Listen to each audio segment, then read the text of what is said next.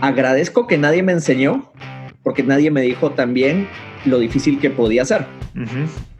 Y siento que esa ambigüedad ayuda a que muchos nos animemos. Así que a veces tengo miedo y digo, si todos sabemos lo difícil que es emprender, ¿será que se va a seguir animando la gente? Hola, soy Marcel Barascut y esto es MB Podcast. Hola a todos, bienvenidos al episodio número 65 de MB Podcast. Eh, otro episodio nuevo donde conversamos con personas que están lejos de Guate.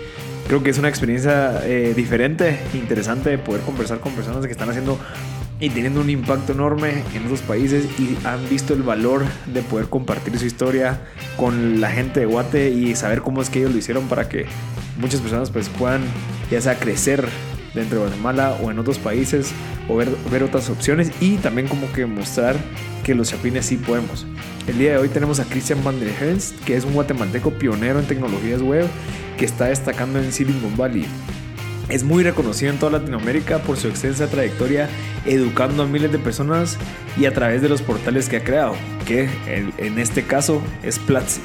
En el 2015 Platzi es admitida a uno de los programas más codiciados por los emprendedores, incluso por mí, se llama Y Combinator. Es una escuela y es la escuela más importante para startups, donde han surgido empresas como Dropbox, Airbnb, Stripe, Twitch, Parse, Pebble y entre muchísimas otras empresas enormes que están teniendo un impacto positivo y de ahí han surgido muchísimos eh, unicornios. Entonces, para ser permitido ahí, creo que solo aceptan como el 3% de todas las, las, inscripciones que reciben de 60 mil empresas. Entonces creo que es algo interesante entender de que el, el, como que la creatividad y la chispoe de un chapín pues ha logrado entrar y destacar dentro de, de, ese tipo de escuela. Entonces es algo súper interesante. Su carrera como educador comienza en el 2007, digamos desde Cristian, cuando él funda su primera empresa que se llama Maestros de la Web. Siempre comenzó con la gana de querer educar, de, de hacer accesible la educación. Por eso me encantó cuando lo conocí, cuando hablé con él y, y compartíamos esa visión de que sí, o sea, la, la educación debería ser accesible a todos de una manera asequible y accesible. Entonces como van a escuchar en el episodio donde conversamos un poquito sobre esas visiones conjuntas e interesantes. Entonces actualmente Platzi tiene más de 800 mil estudiantes y en nuestro mal ya llegaron al millón y están enfocados en que los países latinoamericanos logren estar dentro de una economía naranja. Súper interesante eh, que la, la, visión y la misión de ellos de que toda la gente que está escuchando y aprendiendo en Platzi es porque quieren que ellos empiecen a implementar todo ese conocimiento, todas esas técnicas, toda esa creatividad y volver y apoyar al país en el que están para que se genere esa economía naranja. ¿Qué es la economía naranja? Para hacerlo corto, es cómo los países latinoamericanos o los países que están basados mucho en recursos naturales pueden llegar a tener una economía un poquito más variada. ¿Cómo? Eh, y cómo hacerlo sin tanta infraestructura. Y esas las soluciones por medio de cosas de creatividad, software, apps, diseño web, diseño de, de imágenes, videos, cosas que solamente se requiera una computadora y creatividad y las ganas de querer trabajar durante mucho tiempo y, y, y lograr traer dinero, digamos, o economía al país en donde está. Entonces creo que es algo súper interesante y creo que van por una trayectoria súper bien. La verdad yo he visto Platzi por todas partes y creo que tienen un impacto interesante. Así que muchas gracias Cristian por tu tiempo. Estuvo súper valiosa la conversación que tuvimos. De verdad espero que les guste. Y eh, les recuerdo que gracias a Ariopost que nos han apoyado muchísimo en el podcast para que se lleve a cabo, para buscar pues nuevo equipo, nuevo, eh, nuevo equipo de producción, personas maneras de distribuir contenido. Entonces, muchas gracias a ellos. Se recuerdan de que cualquier cosa que quieran pedir por internet se puede hacer por aeropost.com. Eh, solo pegan el link y les sale el precio ya puesto pagando impuestos y aranceles. Y si en algo no les gusta, pues lo pueden devolver. Así que muchas gracias. Los espero el 8 de agosto en el Startup Grind para que sigan aprendiendo en temas de emprendimiento. Ya va a estar listo el episodio de Pancho, que, que el que conversamos en el evento. Así que espero que les guste. Así que gracias. Y este es el episodio número 65 de M Podcast con Christian Van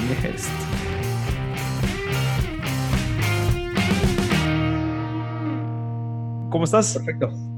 Hola, ¿qué tal? Marcel, mucho gusto. Gracias por el tiempo. Cristian, de primero todo agradecerte eh, por muchas cosas. Uno, tu tiempo, obviamente. Dos, que gracias a tu esfuerzo, dedicación, eh, riesgo, el poder haber pasado esa incertidumbre, el haberte eh, ensangrentado, sudado, todo eso, pues lograste crear una plataforma en donde mucha gente se ha logrado superar. Eh, obviamente estoy seguro que mucha gente de Guatemala como yo, Latinoamérica, y estás poniendo el nombre de Guatemala en alto. Y, yo creo que el, el, el, acceder a este tipo de cosas para compartir tu contenido, el compartir tu historia, pues todavía te hace mucho más especial y todavía más admirable porque querés que la gente también sea exitosa como lo estás haciendo vos. Así que muchas gracias por eso. No, gracias a ti. Gracias por la invitación. Va. Eh, Ajá. Algo importante que quiero mencionar es que a mí, a mí nunca me enseñaron emprender. Ok. Yo, emprendí un poco por necesidad. Yo tenía ganas de hacer las cosas de forma diferente. Yo quería crear una institución educativa.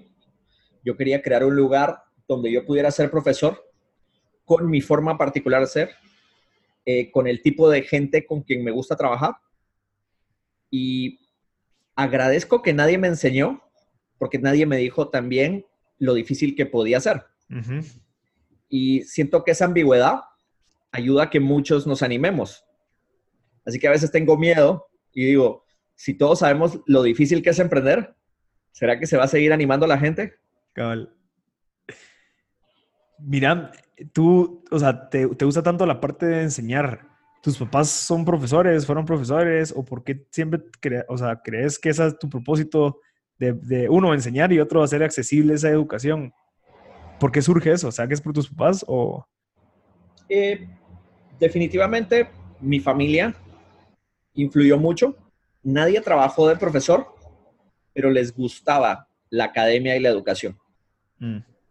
Eh, conozco muchas personas que vienen de familias de académicos, así como están los deportistas y los médicos y los abogados, están los profesores. No es mi caso, pero yo sí aprendí desde pequeño que cuando uno enseña cosas, cuando uno comparte, aprende más. Entonces, mi fórmula de aprender algo es volverme lo suficientemente bueno para poder enseñarlo. ¿Y eso lo fuiste aprendiendo en el colegio, en la universidad o cuando estabas, eh, eh, digamos, con todo este proyecto o carrera que comenzaste con lo de los maestros de la web y que querías empezar a enseñar? ¿Fue desde antes o fue hasta ese momento? Yo creo que también fue un, fue FOMO, Fear of Missing Out, porque yo miraba comunidades en inglés y en otros países, pero no miraba una que me representara. No había una comunidad chapina de webmasters en aquel entonces. Entonces, lo primero que ayudé a crear fue una asociación de webmasters y se registró en Guatemala y funcionó un par de años. Y luego sentí que había mucha gente en todo el mundo con la que yo ya me estaba relacionando y crear esos espacios era importante. Importante para, para, para crecer o importante como para crear las relaciones, network, o qué, qué, era lo que estaba en tu mente en la parte de, de crecer y la importancia de hacer eso? Yo creo que el conocimiento ten siempre ha existido por cierto, qué pena por el, por el audio. Hay 40 grados centígrados en San Francisco. Esta ciudad no está preparada para ese clima. Así que ando con las ventanas abiertas y los ventiladores encendidos. Eh, bueno, te decía entonces que algo que me pasó es quería encontrar conocimiento en mi idioma y comunidad y personas con problemas similares. Mm. Eso fue tal vez lo más difícil. Como que los casos de estudio no me aplicaban. Yo quería hacer páginas web para negocios de, de Guatemala. Y la mayoría de ejemplos era cómo cobrar con PayPal, cómo vender en Miami, en Nueva York, etc. Entonces, creo que muchos problemas específicos había que documentarlos. Y ahí los fuiste documentando, pero o sea, una cosa es documentarlo y guardarlo, pero otra cosa es crear esa asociación, digamos, hasta molestarte, ir, bueno, voy a crear una asociación, eh, voy a invitar a gente, que, hasta se podría decir que es, es como un emprendimiento, pues que empezaste algo sí, con mucha incertidumbre para unir a la gente, pero solo por, el, por, la, por la cuestión de documentar, o crees que, que necesitas esa, esa, esa, como que grupo de amigos donde la gente estuviera bajo como una tribu? Definitivamente la tribu. Ok. Había que hacer la documentación y luego había que encontrar personas con quienes discutir esto. Ya. Cuando tú creas contenido, es un proceso muy triste cuando no lo consumen otras personas. sí. Imagínate, escribes un libro, lo lanzas y nadie lo ve. O tus primeros podcasts. Sí. Que, que, la mamá decía, sí, yo confío en ti, y la novia, y los amigos. Pero imagínate si para el podcast 10 todavía como que te hacían el favor de consumir ese contenido. Entonces, como que empiezas a tener una retroalimentación muy positiva y te das cuenta que hay una verdadera oportunidad. También cuando yo empecé, no tenía un modelo de negocio. Yo simplemente quería encontrar un lugar donde pudiera apoyar a otras personas. Okay. Y en aquel entonces yo trabajaba para otras empresas. Yo trabajé para Prensa Libre, yo trabajé para el Ministerio de Educación, para la Marroquín, para varios dev shops guatemaltecos. guatemaltecos. Entonces, era como importante contratar gente, encontrar personas con quienes colaborar. Entonces, al crear esas tribus y esos grupos, te abres oportunidad. Mm, ya. O lo viste también como estratégico, porque, o sea, ahí estamos hablando de contratar gente o buscar contactos relacionados con lo que vos sabes, que es webmaster y toda la parte de desarrollo. Que tal vez eso, estamos hablando de que hace 2005 o 2003. mucho antes, 2000, 2001. Por ahí ya estaba yo moviendo eso que no, no, era tan conocido el tema de, o sea, no era tan popular el tema de desarrollo, no era tan, tan necesario incluso en esa época. Ahora, hay dos cosas importantes.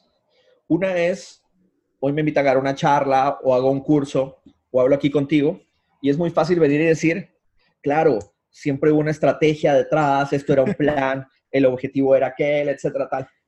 Pero lo que nadie te dice, y es normalmente la verdad, es, a mí esto me divertía Mm. Y además sentía que era importante. A veces creemos en cosas, consideramos que son importantes y nos divierte. Y los mejores emprendedores siguieron esos, esos principios. Entonces, hagámoslo. Creo que es importante que suceda en el mundo y ya veremos qué pasa. Y es mágico el resultado si funciona. Y si no funciona, tampoco tenías, no le habías hecho una apuesta tan fuerte. Ya. Eso, eso me parece genial y lo puedo asimilar mucho por el comienzo de Platzi. O sea, al final ahorita Platzi es tu, tu logro, tu, tu, donde, lo, más reconocido, pero lo que logré entender al momento que estoy investigando es de que vos empezaste haciendo lives gratis, eh, solo con la gana de apoyar y de aportar y te fuiste dando cuenta y fuiste creciendo y fuiste desarrollando. Y, y eh, exactamente me lo estás diciendo ahorita que así debería de ser como que empezar por algo que creas que la gente necesita y poco, fuiste, poco a poco fuiste desarrollando para lograr tener ahorita pues esta plataforma súper popular, eh, teniendo que casi 600 alumnos, 600 mil alumnos. Bueno, asumo que ya creciste, porque eso fue creo que el año pasado. Sí, te puedo contar algo particular. Si yo ahorita creara una nueva empresa, buscaría inversión y socios increíbles y una buen, un buen equipo y como que crearía un negocio con todo lo que he aprendido. Pero haber creado un negocio desde que tenía los 20 años, un poquito antes, sin saber que lo estaba haciendo, fue muy entretenido porque tampoco tenía mucho que perder. O sea, si mis proyectos no funcionaban, yo me ponía a trabajar eh, o seguía estudiando, etc. Entonces, si algo es importante es, si personas jóvenes están oyendo esto, oyendo esto, yo les recomiendo que se arriesguen intenten. Tienen menos que perder. Personas que están persiguiendo sus estudios, que están en la universidad, en el colegio, tienen mucho tiempo libre y mucha creatividad que pueden utilizar. Yo creo que es, es, algo que también yo comparto bastante que se los digo. O sea, tal vez hay muchas personas que a esas edades todavía viven dentro de la casa de sus papás y obviamente no tenés que, o sea, no es como que tenés responsabilidades que si en dado caso no lo cumplís, eh, porque te arriesgaste y perdiste 10 mil quetzales, lo que sea, o sea, no tiene tanto impacto. Entonces, siento que perdemos esa, esa etapa, la perdemos por estar pensando en otras cosas. Y después, cuando ya tenemos esas responsabilidades, queremos empezar a arriesgar y es mucho más complicado. Que creo que También es... hay una realidad. Y es, es bueno disfrutar cada época de la vida. Conozco gente muy joven que emprendió. A los 22, 23 años son súper exitosos. Esta semana, creo que hoy, anunciaron que Brex levantó otros 100 millones de dólares. Ellos son dos brasileños, tienen 22 años y esta es su segunda empresa. Entonces, definitivamente, alguna etapa se saltaron mm. y no tuvieron la oportunidad de salir de tragos con los amigos, tener cierta parte de su juventud o de su desarrollo. Y eso eventualmente puede tener un costo. Ahora también, como buenos latinoamericanos, decimos, levantaron 100 millones de dólares, no importa. no, no podemos, pero es bueno empatizar también con que cuando tomas estos sacrificios, puedes saltarte periodos. Yo tuve la ventaja que pasé mucho tiempo en la universidad. Yo estudié varias cosas y hice como el primer año en tres o cuatro universidades. Creo que hice una en la Galileo, otro en la Marro, otro en la Dandiva. Eh, entonces, mientras yo estudiaba, primero conseguía trabajos, porque también tenía que pagar los estudios. Y siempre tenía tiempo libre que aprovechaba para mis comunidades. Y, digamos, eras consciente de ese tiempo libre, aprovecharlo. Eh, ¿Por qué? O sea, lo, viste como algo, y creo que va de nuevo la pregunta de que si lo viste como estratégico, pero o era solamente te hacía sentir bien y, y nunca lo tuviste con ojos de, bueno, esto me va a ayudar a crear mi marca, eh, a, que la gente me reconozca para que me dé alguna oportunidad en algún otro lugar, o solo lo viste como, ok, qué cool, tengo mis amigos ahí y quiero seguirlo haciendo. Yo creo que definitivamente yo tenía ganas de crear cosas y quería que funcionaran. También, siempre he sido relativamente ambicioso, entonces aprovechaba ese tiempo libre para hacer cosas de valor. Y Platzi es un ejemplo de eso. Cuando yo empiezo a trabajar con Freddy y cuando tengo un socio, ya no era solo un juguete. Entonces, queríamos hacer cosas juntos. O sea, Freddy y yo nos juntamos y los dos con proyectos y era, hagamos algo juntos, veamos que haga dinero veamos que tenga impacto y que nos divierta. Lo primero que hicimos fue un, live, un streaming. Entonces, cada semana hablábamos de tecnología. Hasta el día de hoy seguimos haciendo eso todos los jueves. Y el live pensábamos cómo podemos monetizarlo. Podemos poner anuncios, podemos anunciar cosas de terceros, podríamos crear productos y te juro que pensamos en mil cosas. Vendamos gorras, camisetas, hagamos cursos. Creo que los cursos fue la parte que funcionó. Ok. Pero en el fondo queríamos hacer cosas que tuvieran impacto. Entonces, no creo que hubiéramos sido felices vendiendo gorras con un streaming. Capaz que era un negocio. Pero queríamos que tuviera un impacto. Porque también descubrimos una comunidad de personas que les, que les había faltado la oportunidad de estudiar o de trabajar en tecnología y que tenían pequeños proyectos y se comunicaban con nuestra comunidad. Y creo que todo eso hizo que surgiera Platzi, pero no porque creamos Platzi, sino porque nos gustaba manejar nuestras comunidades, les pusimos un par de objetivos a nuestros planes y finalmente teníamos ganas de divertirnos. Mira, y, esa es una de las preguntas que te quería hacer. O sea, obviamente esa ambición, esa gana de querer hacer cosas, ¿vos habías emprendido algo antes eh, cuando eras pequeño? Eh, no sé, tal vez esa trayectoria de, bueno, tal vez no me dieron todo, entonces yo tenía que salir a trabajar para poder pagarme la U, poder pagarme el colegio, poder pagar mis gastos y eso te obligó a ser consciente de que, bueno, si quiero lograr algo, si quiero obtener cosas, tengo que trabajar. ¿Cómo fue esa parte? Que creo que es algo importantísimo para el desarrollo de alguien joven y más en la parte de negocios. Yo le tengo que agradecer a mis padres porque ellos me ayudaron a estudiar la secundaria, la primaria, etc. Pero también cuando llegó la universidad fue como de, esto lo tienes que hacer, es importante y cuesta dinero, trabaja. Okay. Y creo que eso fue bueno. Eh, varias veces cuando pagué la universidad me metí a créditos educativos. Eh, por suerte creo yo en Latinoamérica no son tan altos o, tan, o te castigan tanto como puede pasar hoy en Estados Unidos, pero me enseñaron ese valor del trabajo y del estudio. Y eso lo entendí, creo que también un poco por mi familia, de que hay que estudiar siempre. Mi abuelo leía un montón. Me acuerdo que llegaba a sus casas, llegaba a su casa y tenía todas las Reader's Digest y la National Geographic acumuladas por años y las leía. Y siempre me enseñó de que había que estar pendiente de mis aplicaciones favoritas antes de Internet, la enciclopedia en carta. Eh, pasar tiempo dedicándole a eso. Es genial porque hoy en día, mucha de la nueva generación que hace tecnología, le hablas de la enciclopedia en carta y no entienden, porque son la generación de Wikipedia. Eh, entonces, como que invertir siempre en educación fue algo que sí me educaron mis padres.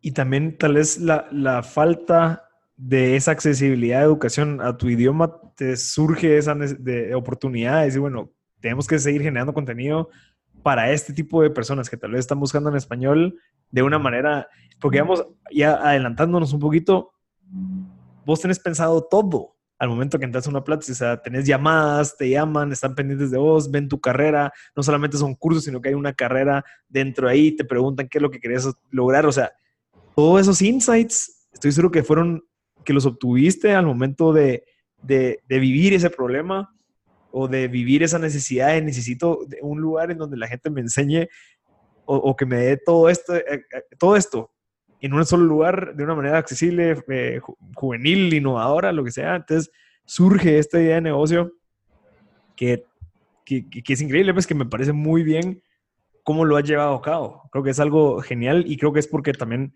has vivido esa necesidad. Tú me decías hoy que te suscribiste a Platzi, sí. te lo agradezco invito a todos a que se suscriban. Eh, tenemos un par de cursos gratuitos.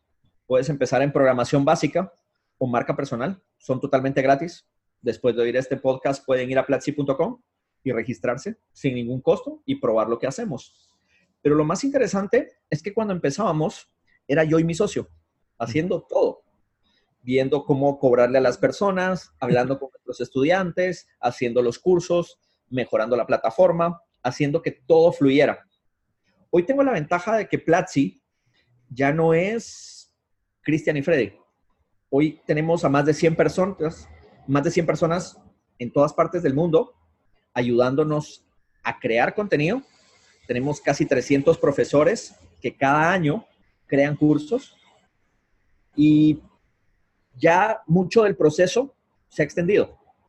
Hoy hay cosas que pasan en Platzi que me llenan de orgullo y fue una combinación de atraer talento increíble y de construir una visión que hace que las personas trabajen muy fuerte por cumplir ese objetivo en común, que es fundamentalmente cambiar la economía de Latinoamérica.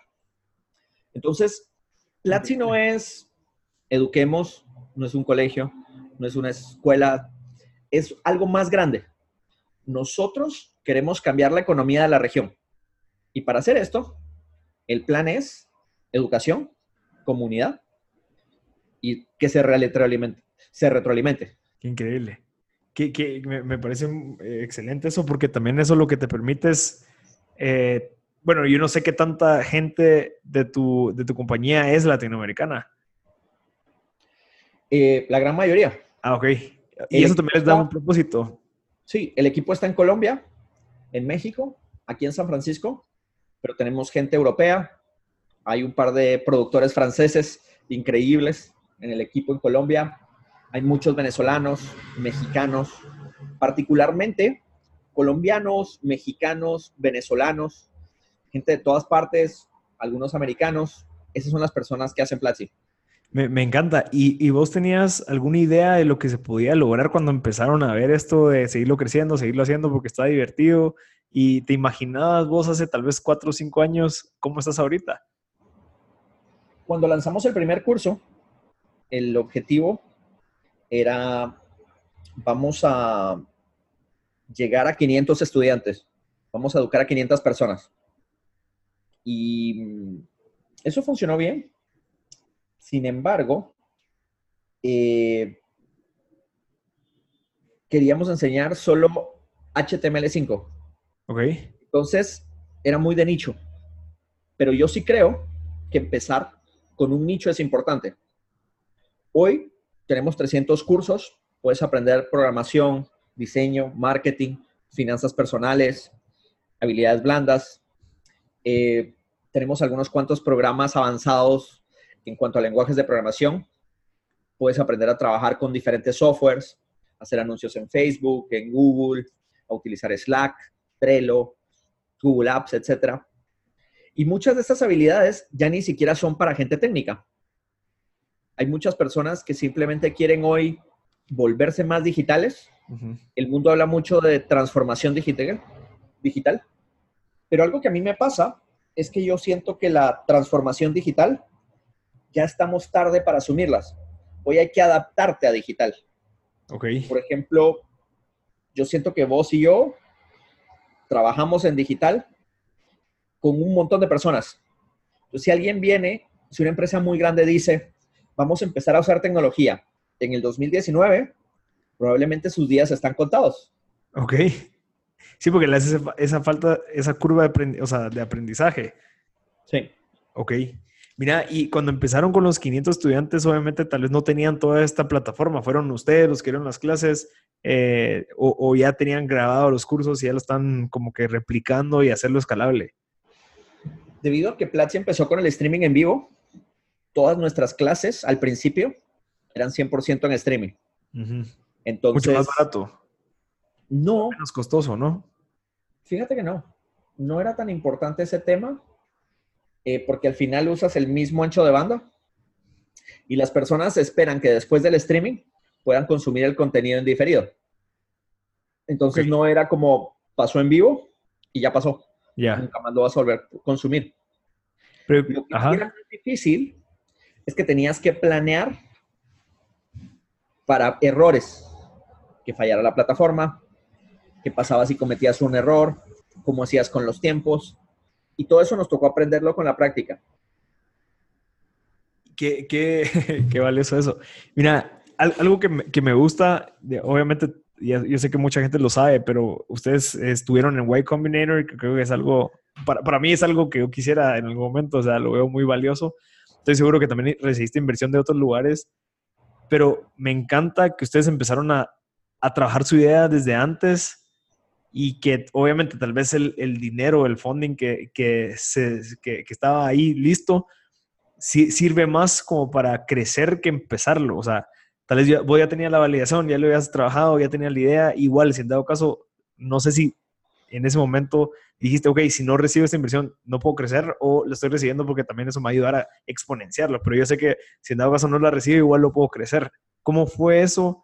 Y, bueno, uno, qué valioso que, que, ustedes ya estaban trabajando, ya lo estaban creando y que obviamente reciben la inversión después, pero pudieron o no haber seguido sin la inversión yo creo que cada vez es más difícil hacer negocios sin inversión, pero es posible. Y de hecho nosotros somos el ejemplo.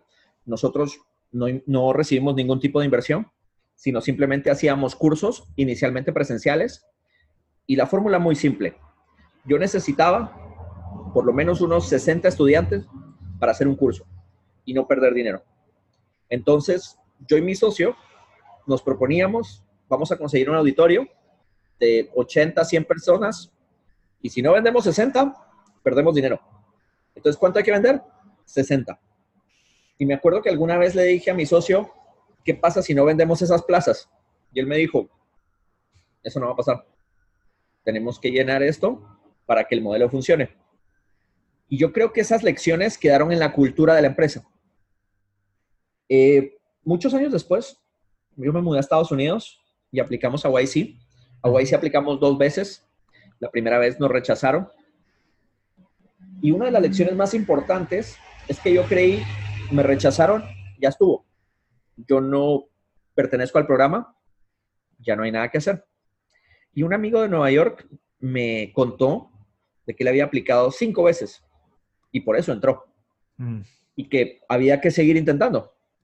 Así que al siguiente año aplicamos de nuevo, nos aceptaron y eso fundamentalmente cambia cómo Platzi opera.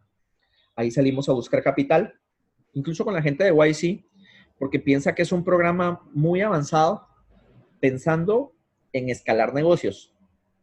Entonces también, si tú no quieres levantar capital y quieres que tu negocio sea más chiquito, tal vez no necesitas a YC. Pero si haces YC, van a hacer un gran esfuerzo para que pienses en grande. Mm. Incluso si es para que el negocio fracase, pero por lo menos lo intestaste a la grande. Qué, interesante. Y, digamos, tus estudios son de mercadeo. ¿Porque te graduaste de mercadeo o de qué te graduaste? Yo estudié un poco de sistemas, un poco de diseño, un poco de administración. Ah, ok. Tengo un diplomado en marketing, hice una maestría en design management, estudié cocina. formalmente, me puse mi delantal y mi sombrero de chef y compré un cuchillo, etc. Eh, pero curiosamente, esas habilidades no me han servido tanto para manejar el negocio, porque yo no hago marketing ni hago tanto la parte como financiera. Sí controlo muchas cosas, pero hoy en día mi mayor trabajo es hacer que las cosas sucedan. Mm. y ver muchos planes estratégicos. Y eso lo he aprendido con otros amigos, con podcasts, con libros.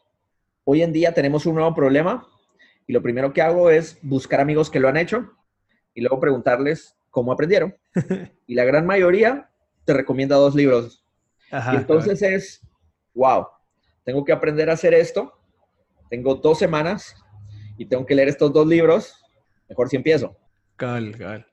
Y así es como... Tenés esa habilidad de, de, ser autodidacta, de siempre estar buscando, o sea, porque también a veces pueden ser limitantes el no saber y decir, bueno, no, no, no estudié esto, entonces no lo puedo hacer, sino que tener vos tu enfoque es, bueno, ¿cómo lo puedo aprender para solucionarlo? Pero el buen emprendedor va a aprender a hacerlo o va a conseguir a la gente buena que lo pueda hacer. Ajá. Entonces, te dedicas a reclutar, a traer talento muy bueno. Por ejemplo, si hoy me meto al GitHub de la empresa y empiezo a modificar código, estoy seguro que mi VP de ingeniería me va a escribir y me va a decir como de, oye, ¿qué te crees? Ajá. Tú ya no haces esa parte. Capaz que tengo la capacidad, pero hoy hay gente 100x mejor que yo ahí. Qué interesante. Eso, eso me encanta. Mira, ¿y, dónde fue que empezaron? Porque tu socio, si no estoy mal, es colombiano. ¿Dónde están? Colombia? ¿Dónde están empezando? ¿Cómo lo convenciste a que sí? Ah, están en Colombia, ustedes dos. ¿Cómo? Yo estaba en Buenos Aires. Ok. Yo estaba justamente estudiando cocina y Freddy estaba en Colombia y hubo una crisis bastante fuerte en el tema de publicidad. Entonces nuestros negocios ya no eran sostenibles y lo llamé y le dije, hagamos cursos. Y surgió la oportunidad de hacer un curso de SEO en Buenos Aires. Entonces el primer curso oficial se hizo en Argentina. Y nos fue mal, perdimos dinero. Ok. Entonces, además empiezas y ya vas cuesta arriba. El segundo curso lo hicimos en México. Y yo le tengo un cariño y admiración a los mexicanos porque son una cultura, creo que en Guatemala nos enseñan a tener un poquito de rencor con México. Eh, creo que tiene que ver con el fútbol. Siempre he visto cuando Guatemala va a jugar fútbol con México, todos estamos como de, ahí vamos y vamos a ganar y tal. Y luego hoy veo como los mexicanos esperan cuando empieza el fútbol y es, ah, la primera ronda hay que cumplir, pero es la segunda la que importa, etc. Entonces es muy gracioso porque ellos saben que son un país grande, son muy patriotas y tienen un montón de ventajas que a veces desde Guatemala no, no vemos. La mayor ventaja que tienen los mexicanos es que son excelentes anfitriones. Los mexicanos le encanta que la gente visite su país, consuma su cultura, su comida y son grandes anfitriones. Entonces, a mí México me dio la oportunidad de ir a hacer negocios y fueron siempre muy amables con nosotros. El segundo curso que hicimos en Platzi fue de HTML5 y tuvimos más de 100 mexicanos. Y creo que ahí es donde nos dimos cuenta que realmente Platzi como concepto iba a funcionar. Mm. O sea, ustedes cuando, cuando empezaste a trabajar, la idea con él ya era Platzi o, no, o era maestros de la web. Mm, en el 2015 le cambiamos el nombre de la empresa. Ah, ok. Se llamó Platzi. Ah, bueno, pero siempre fue lo mismo. Sí. Al principio era maestros del web. Mi socio tenía una comunidad que se llamaba Cristalab. Eh, en un momento la empresa se llamaba Mejorando la Web. Pero a mí me gusta pensar que eso era como el Platzi versión alfa. Ok. Ya teníamos claro hacia dónde íbamos. Mira, y, cuando recién la inversión, digamos, de YC, la gente que no sabe, pues es una aceleradora súper importante en Estados Unidos. Creo que tienen como mil, no sé cuántas empresas a las que le han inyectado capital. Eh, obviamente tu, tu conocimiento en ese momento tal vez no era tan extenso en la parte de, bueno, ¿qué hago con tanto dinero? ¿Qué, sigue? Porque tal vez empezaste desarrollando cursos y todo, pero ya formalizarlo de una manera que sea atractivo para recibir inversión cambia todo. Tal vez ya te obligan a contratar un CFO, te obligan a contratar pues un VP de, de un montón de cosas. ¿Cómo fuiste adaptándote vos a esas diferentes etapas, porque una cosa es tener tu startup, después tener una empresa, después eh, ya tener más inversionistas y, ahorita pues ya eh, estar creciendo y madurando. Entonces, ¿cómo fue ese cambio y qué habilidades crees que tuviste que desarrollar para ir, ir como que transformándote? Eh, y es un programa que se que empezó en Cambridge, en en la costa este de Estados Unidos con Paul Graham, un inglés que creó una empresa que se llama Viacom. Y él quería hacer más accesible el capital semilla y un programa para acelerar empresas. Las aceleradoras empiezan después de YC. Hoy en día tienen más de 2.000 fundadores o 2.000 empresas y solo de Latinoamérica hay como 50 empresas que han pasado por el programa entre las empresas más grandes que existen, que hicieron YC, está Dropbox y Airbnb. Y cada vez que pasa un Demo Day, ves el futuro. Hace varios años yo vi cómo las hamburguesas que no las iban a hacer de carne de res y vi aviones supersónicos y cómo se podían editar genes con CRISPR. Y también vi muchas propuestas educativas y de fintechs que hoy son servicios que uso día a día. Cuando nosotros aplicamos, lo más importante para mí era ser parte de un programa que ya me había enseñado mucho. Los ensayos de Paul Graham han sido lecciones muy importantes para mí y cientos de emprendedores. Me enseñó a cómo cuidar mi tiempo, a cómo hacer crecer el negocio y particularmente que las startups son empresas que siempre crecen. La diferencia entre un pequeño negocio y una startup es que la startup siempre tiene que crecer más. Si la startup deja de crecer, la startup probablemente tiene que pivotar o hacer otra cosa. Ok. Ajá. Y, regresando a tu pregunta, en YC empezamos a levantar capital. Nosotros salimos del programa y hicimos una ronda de 2 millones de dólares, de dólares. Y yo creo que nunca nos obligaron a hacer nada, como a contratar un CFO o, VPs, etcétera. Yo creo que los founders y quienes dirigen la empresa son los que tienen que tomar esas decisiones estratégicas. Nosotros tenemos que decidir qué es lo que vamos a hacer. Y luego, si consultas, si pides permiso, luego tienes un board, y una junta que ayuda a que las cosas pasen. Pero siempre hay un tema de governance sí. que queda muy claro y que tú tienes que, instalar. ¿Y qué crees que sacrificaste? Digamos, o sea, vivías en, bueno, viviste en Guatemala, después te fuiste a Argentina a sacar tu curso, eh, luego te mudaste a San Francisco, bueno, a Colombia, después a San Francisco. ¿Qué crees que ha sido tu mayor sacrificio al perseguir este sueño? Eh, de ser emprendedor internacional, digamos, y estar eh, Silicon Valley based, eh, ¿qué crees que ha sido tu, máximo sacrificio? Lo más difícil, creo yo, es, es un camino muy solitario. Emprender es difícil y vas a tener muchos días malos y te toca aguantarte y seguir haciéndolo.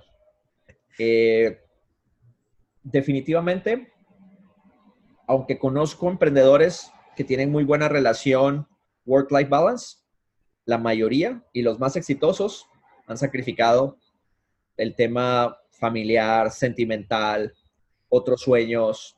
A veces descuidamos nuestra salud, eh, no solo nuestra salud física, salud mental, etcétera. No dedicamos tiempo a, meditar, a descansar, etcétera. Eh, y somos muy competitivos. Entonces, una hora más acá, hacer este sacrificio, etcétera. Conozco muchos emprendedores con pocas vacaciones, que se pagan mal al principio, etcétera. Entonces, creo que un poquito de todo eso me ha tocado. Pero tal vez lo más difícil es que yo he entendido que para emprender y crecer y cambiar a la región, que al final es lo que más me importa, tengo que irme moviendo y encontrar fuentes de capital y también de conocimiento que estaban muy alejadas de donde yo nací. Entonces, creo que te desconecta un poco de, de, muchas cosas. algunos amigos que estudiaron conmigo, etcétera, como que llevamos vidas muy diferentes. Eh, y ese siento yo que a veces puede ser uno de los sacrificios más fuertes, como darte cuenta de, wow, no terminé de encajar en esa fórmula que se volvió más común para, para amigos y para, y para mucha de la, de la sociedad que me, que me vio crecer. Sí, y creo que te entiendo. O sea, al final eh, eh, es como que estás tan enfocado en lograr tus objetivos que tal vez se te olvida que, que, hay muchas otras cosas, pues tal vez estamos muy enfocados en lograr eh, luchar por conseguir las cosas que queremos y eso lo que hace es de que te, te, te, ciega un poco de, de, la realidad de muchos de tus círculos. Entonces creo que es, algo, es algo muy valioso, Cristian. Mira, si quieres para ir terminando, yo sé que tenemos muy poco tiempo, Cristian, eh, ¿algún consejo que nos quieras dar eh, a, la, a, la, gente yo sé, tal vez no en el consejo famoso de microondas así rapidito, pero tal vez algo que creas que, que puedes decir que le pueda cambiar la vida a alguien que está empezando a, querer, eh, que tiene miedo. O sea, mucho, creo que mucho de lo que nos limita a los emprendedores es esa falta de, de, certidumbre, ese miedo a, ¿será que si lo hago? ¿Será que qué voy a perder? O sea, uno en tu posición ha arriesgado mucho y pues ha sobresalido. Entonces, ¿qué consejo nos darías desde tu punto de vista hacia nosotros? Yo creo que muchas personas no emprenden porque sienten que el costo de fracasar es muy alto. La sociedad no, respeta a quien pierde. Eh, creo que incluso a veces nos alegramos. Uy, vieron, ese negocio cerró, yo sabía que le iba a ir mal. O ese emprendedor, etcétera, que andaba vendiendo cosas, etcétera, yo sabía que eso no iba a funcionar. Pero yo creo que no tiene que importarte la opinión de los demás, y si algo te pica como de quiero hacer esto, tengo esta necesidad, quiero hacer cosas por mi cuenta, eh, deberías de animar a hacértelo, porque incluso si tú no triunfas, el solo intentar emprender, siento yo que es de las mejores capacidades a las que el ser humano se puede enfrentar.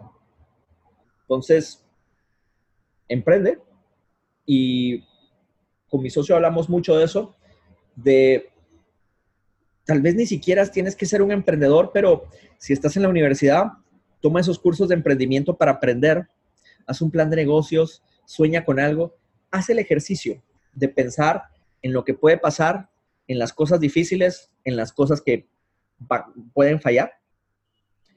Y, no importa qué estás haciendo hoy en día en tu vida, seas un profesional, estés estudiando, trabajes para alguien o estés creando tu propio negocio, eh, el primer valor de Platzi es nunca pares de aprender. Entonces, siempre construye, siempre edúcate y siempre ponte a educarte. Cuando yo viajo, siempre voy con la Wikipedia abierta viendo de qué es este barrio, cuándo se creó, por qué se creó, cuál es su actividad económica, a qué se dedica aquí la gente, qué, qué los emociona, qué los entretiene. Yo siempre digo de, yo siempre estoy aprendiendo de mi alrededor, desarrolla esa curiosidad. Y si no lo estás haciendo, estás desaprovechando que hoy vivimos conectados a Internet y a estas fuentes de información que nos pueden dar mucho. Y muchas veces solo dejamos que estas fuentes nos entretengan, cuando estas fuentes pueden ser nuestra pequeña enciclopedia.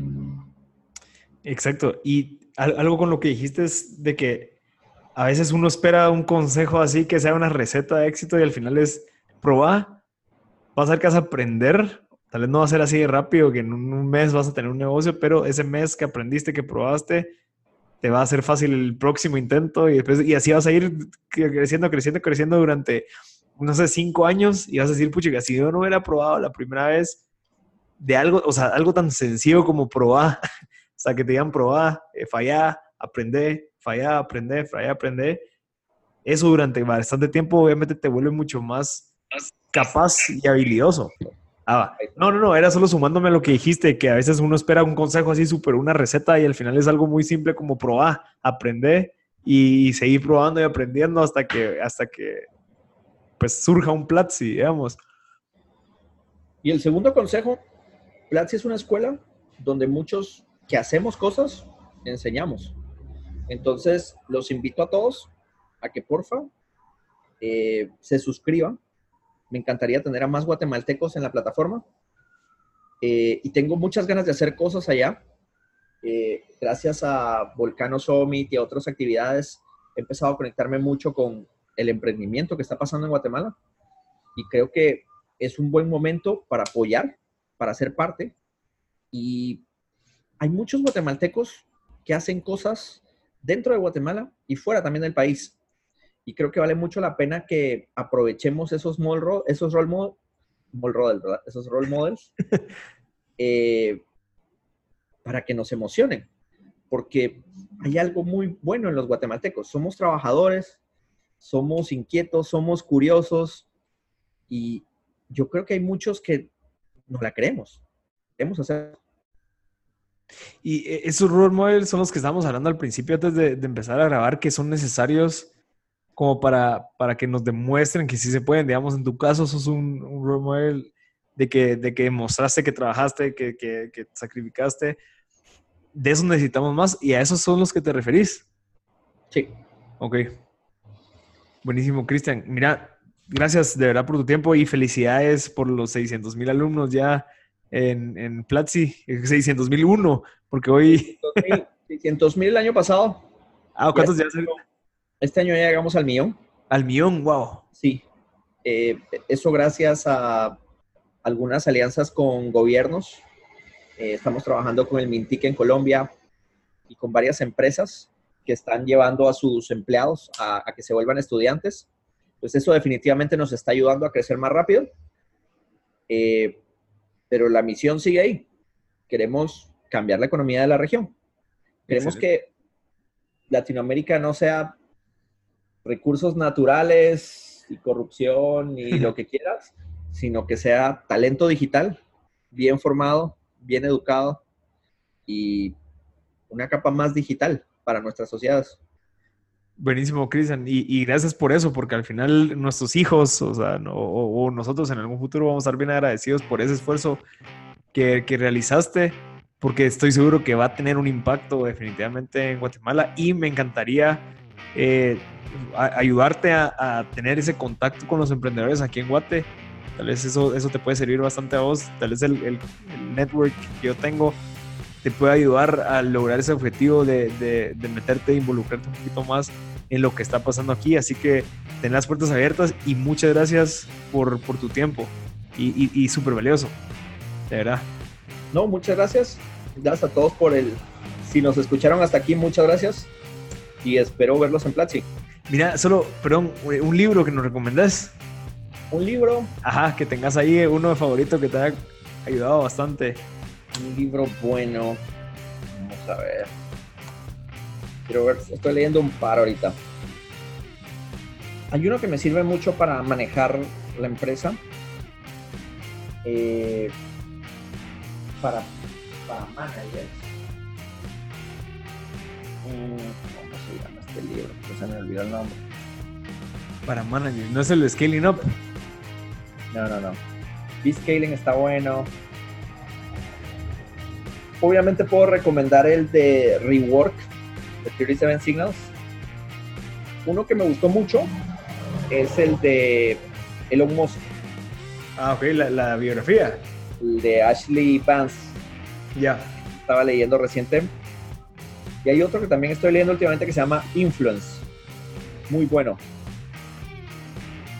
Influence, ¿cuál es ese? Ah, oh, Entonces nos recomendó el de Influence y el de Elon Musk.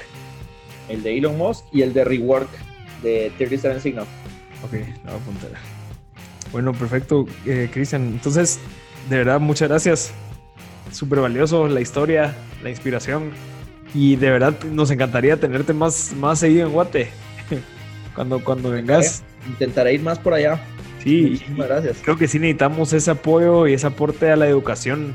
Creo que es, es algo vital aquí en Guate. Y también el hacer conciencia de que mucha gente que tuvo el acceso a la universidad y todo esto, pues tiene esa responsabilidad de poder usar ese conocimiento para algo bueno y que se siga educando. Así que gracias y, muchas gracias por tu tiempo, Cristian.